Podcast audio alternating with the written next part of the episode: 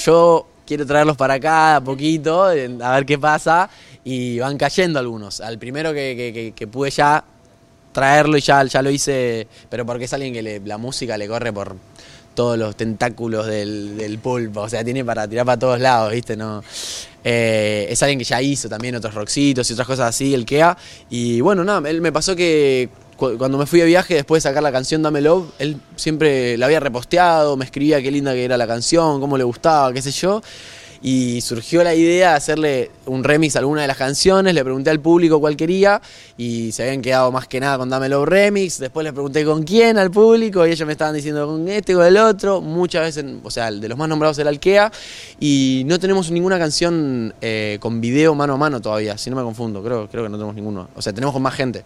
Eh, y esta va a ser nuestra primera colaboración mano a mano, juntos, y, y eso, lo, cuando, cuando rearmé la, canción y, lo hice full formato con banda, el que tenía acá era él.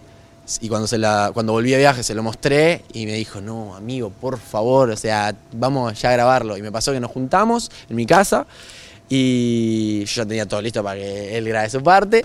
Y habremos estado dos horas, o sea, no, sí, al toque, pero habremos hablado de la vida una hora y media. Hablamos de la vida una hora y media, que nos pusimos al día, estábamos ya en sintonía re, fue tipo, ah, ah, teníamos que hacer el tema, es verdad. Bueno, pum, arrancamos, lo arrancamos, creo que me llamaron, fui al otro cuarto, vuelvo, ya estaba terminado, fue tipo, listo, tenemos Dámelo, Remy, que está increíble.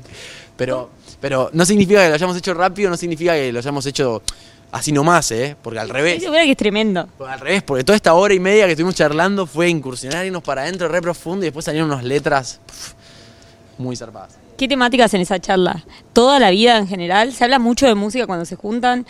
¿De las carreras? No, bueno, claro, esta charla fue de todo menos de música, te diría, que porque fue justamente eso, ponernos al tanto de todo lo que nos estaba pasando eh, afuera de la música, justamente, porque hace rato que no nos veíamos, yo había estado de viaje, nos habíamos cruzado una vuelta en el viaje, pero ahí quedó y eso, nos pasó de que ellos son mis mejores amigos, o sea, realmente el Kea, el Asa, el Middle, eh, ellos son mis mejores amigos y son gente con las que tengo un trato diario y muy por fuera de la música. Y bueno, me pasó de que no lo veía hace tanto, que fue charlarnos la vida y volver, ah, ok, ok.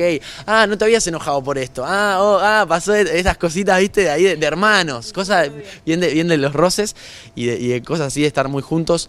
Eh, y después de ponernos al día ya fue como, ok, tenemos que hacer esto, que es lo que nos nace y lo que nos sale así nomás cuando, cuando estamos tan en, en sintonía, ¿viste?